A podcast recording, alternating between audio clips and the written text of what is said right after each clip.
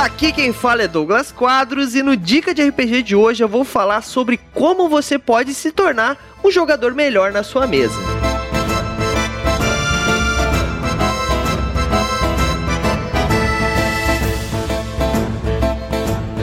A principal coisa que você pode fazer quando você quer se transformar num jogador melhor é. A primeira coisa, vamos dizer assim, é não usar o celular.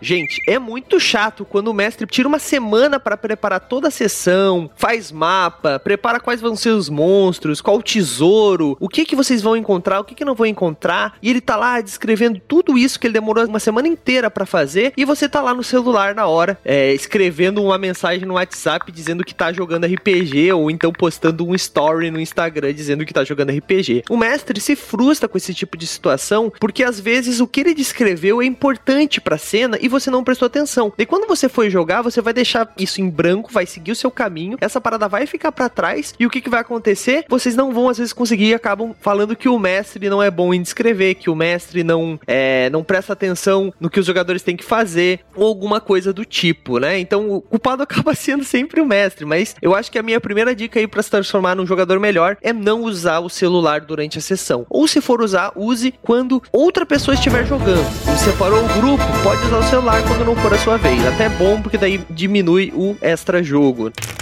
Bom, a segunda dica aí que eu posso dar preste atenção quando o mestre está descrevendo o cenário, quando ele está preparando todo o terreno para depois começar a falar mais, né, sobre as ações dos NPCs ou coisa do tipo. Porque quando você interrompe o mestre no meio de uma descrição, isso corta o raciocínio dele e às vezes é muito difícil voltar para aquele exato ponto onde é, ele estava descrevendo. Então isso é muito incômodo pro mestre. Então presta atenção, deixa ele finalizar a descrição do cenário, da, dos elementos, da ação dos NPCs, alguma coisa do tipo. A não ser que você realmente assim, ah, o NPC tá fazendo todo um diálogo, o vilão, né, tá fazendo todo o plano dele e você não quer esperar, o seu personagem é hiperativo realmente e quer atacar. Daí beleza, tudo bem, num combate, uma uma coisa do tipo, assim, eu acho até meio teatral demais, meio chato, né? Aquele vilão que faz todo um discurso e os jogadores todos olhando, né? Agora, quando ele tá descrevendo realmente como vocês entram numa cena, alguma coisa do tipo, é interessante realmente prestar atenção no que o mestre tá falando, até para não perder nenhum elemento, né? E aí a dica número um aí se encaixa perfeitamente, que é não fica usando celular, que isso com certeza vai te ajudar bastante.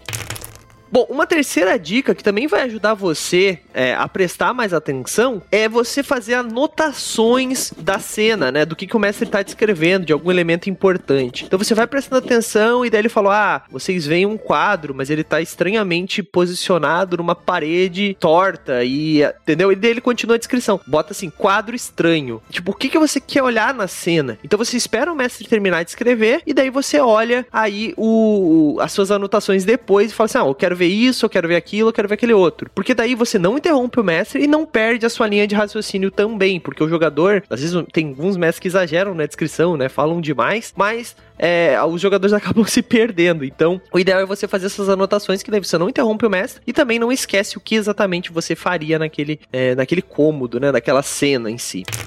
E uma última dica aí, eu acho que é a mais importante para você vir preparado para uma sessão é você estudar o seu personagem, né? Saber qual a função do seu personagem em um grupo. É, para que que o guerreiro tá num grupo? Por que que ele tá se aventurando? Qual o objetivo dele e o que que ele pode fazer para ajudar aquele grupo? Para você não ser só um cara que usa uma espada e sai correndo na frente dando porrada nos monstros. Isso é errado? Não é errado. Mas quando você estuda o seu personagem, você vai lá e vai descobrir que o guerreiro, por exemplo, ele é um estrategista. Ele pode ajudar um grupo a fazer uma emboscada num, num, bando de orcs que tá à frente, ou então ele pode dizer, ele tem experiência em batalha, ele pode dizer onde cada combatente vai ficar e coisas do tipo, né? Então o guerreiro, ele tem toda uma gama de funções que ele pode fazer que é muito mais do que pegar uma espada e sair na frente. Ah, mas eu jogo de bárbaro. Gente, é a mesma coisa, o bárbaro também tem outras funções, o bárbaro é um cara que ele tem um, instinto mais de luta, mas ele faz um monte de coisa, tanto que ele tem perícias, gente. Então assim, estudem os personagens de vocês e principalmente se você vai fazer um mago, ou alguma classe que tem habilidades, tipo um ranger, um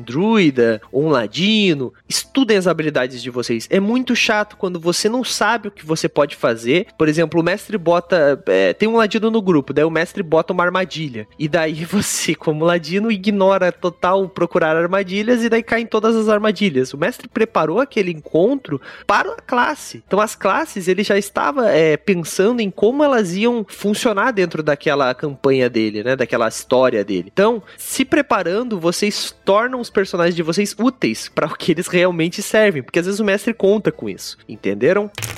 E, bom, eu tenho que, infelizmente, dar a notícia aí, se você não se tocou, mas era para ter saído no dia 10 agora. Mas a gente resolveu é, fazer um hiato aí no Movimento RPG Podcast, por questões. É, várias questões aí. Uma delas é que nós estamos focando aí no nosso patronato e nas nossas atrações de streaming. E infelizmente, o podcast não estamos conseguindo bancá-lo, né? Porque podcast exige edição para ficar uma qualidade ótima, né? Nós não queremos fazer nada aqui que seja de qualidade ruim. Então, nós resolvemos fazer um hiato aí no Movimento RPG Podcast. Contudo, nós notamos que vocês gostaram bastante do Dicas de RPG, que foi um teste. Então, nós resolvemos voltar com ele. Então, o Dicas de RPG volta todo domingo agora, já, logo pela manhã já vai estar tá aí no seu feed, enquanto o Movimento RPG Podcast fica aí é, é, em hiato até que o nosso patronato cresça novamente e nós tenhamos caixa para fazer o podcast. Então, galera, se você não sabe como ajudar o movimento RPG, nós temos o nosso patronato, que é a forma que você pode ajudar o movimento RPG e ainda ganhar coisas em troca. Se você não sabe do que eu tô falando, procura aí movimentorpg.com.br/patronos e lá tem todas as informações de como ser um patrono e como você pode ajudar o site, né? E o que, que você ganha com isso também. Além de que é claro, se nós formos batendo as metas,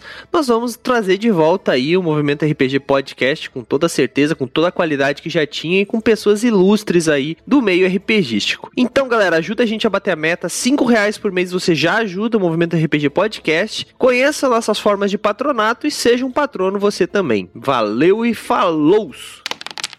Bom, essas foram algumas dicas aí que eu deixei para vocês. Eu espero que vocês tenham gostado. Provavelmente no futuro voltarei com mais dicas, porque existem milhares de dicas aí que tornam um jogador um jogador melhor para fazerem mestres é, mais felizes e continuar mestrando para vocês, né? Então, galera, esse foi mais um Dicas de RPG. Eu espero que eu tenha te ajudado de alguma forma e agora eu passo o dado para o próximo mestre.